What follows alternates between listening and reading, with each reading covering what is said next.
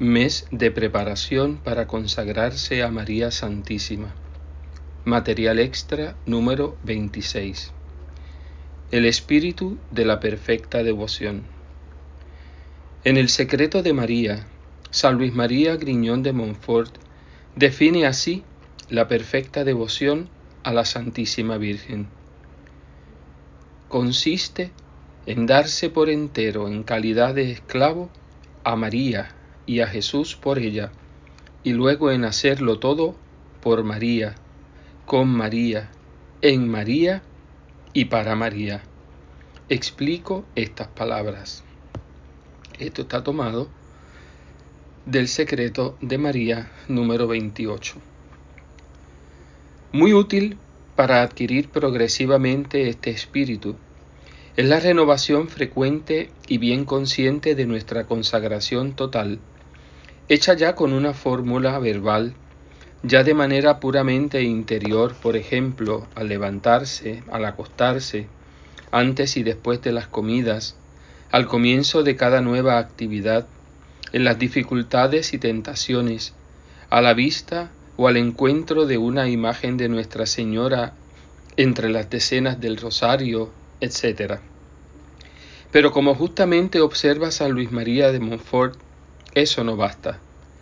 Para llegar a la santidad es indispensable ir más lejos. Abre la cita. No basta haberse dado una vez a Jesús por María en calidad de esclavo. No basta siquiera hacerse cada mes, cada semana, y podemos añadir cada día y varias veces al día. Eso sería una devoción demasiado pasajera y no elevaría el alma a la perfección a que es capaz de elevarla. Debemos estar advertidos de que no es fácil penetrarnos bien de este espíritu.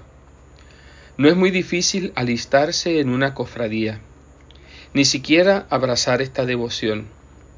La gran dificultad está en entrar en el espíritu de esta devoción que es hacer a un alma interiormente dependiente y esclava de la Santísima Virgen y de Jesús por ella.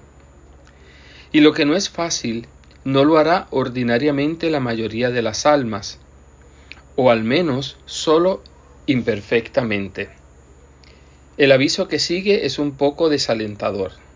Dice, he encontrado a muchas personas que con admirable ardor se han entregado a su santa esclavitud en el exterior, pero raramente he encontrado a quienes hayan adquirido su espíritu y aún menos que haya perseverado en él.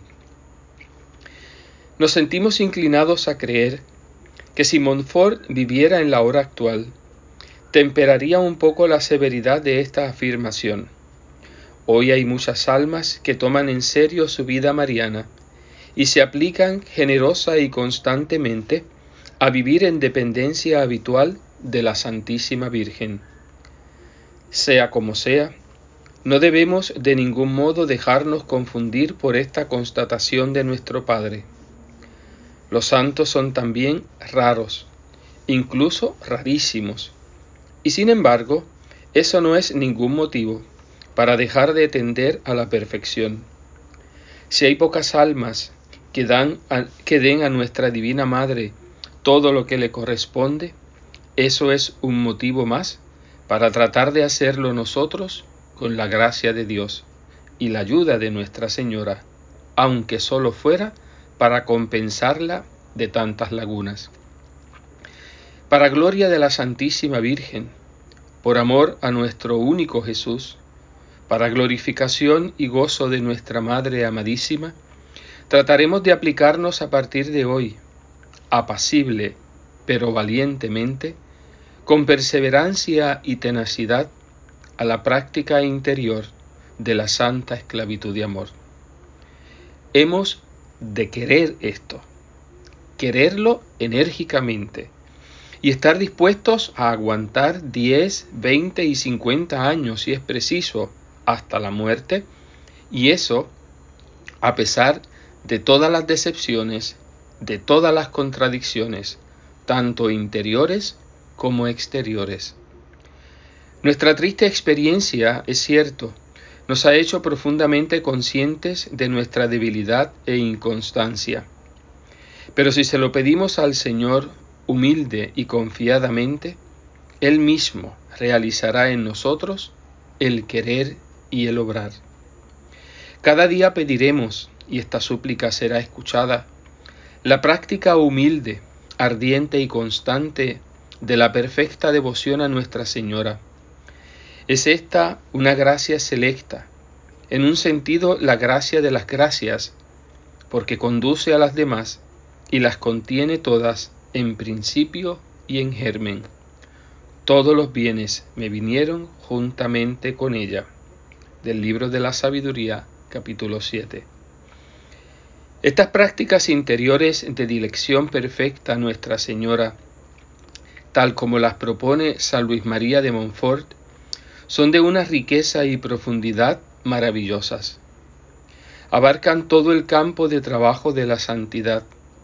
Son como la marialización de todos los aspectos de la vida espiritual. Son la mediación universal de María, reconocida y aplicada en la práctica, no sólo en el orden de la oración y de la intercesión, sino en todo el orden de relaciones de nuestra alma con Jesús, con Dios.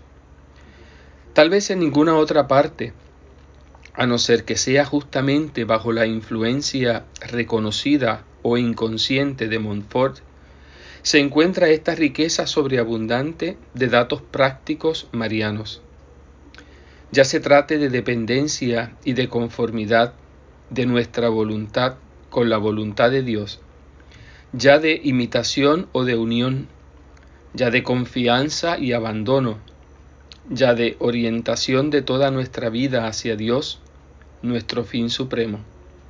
Todas estas actitudes de alma, cada una de las cuales, consideradas separadamente, puede conducir a la perfección las encontramos marializadas en estas prácticas interiores.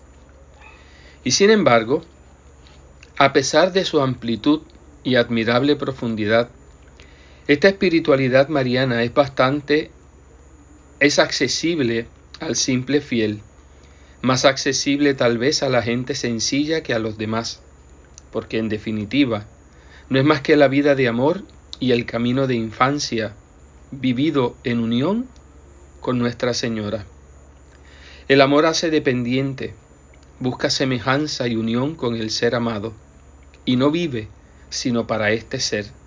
Y estas son precisamente las cuatro prácticas interiores de la perfecta devoción a Nuestra Señora.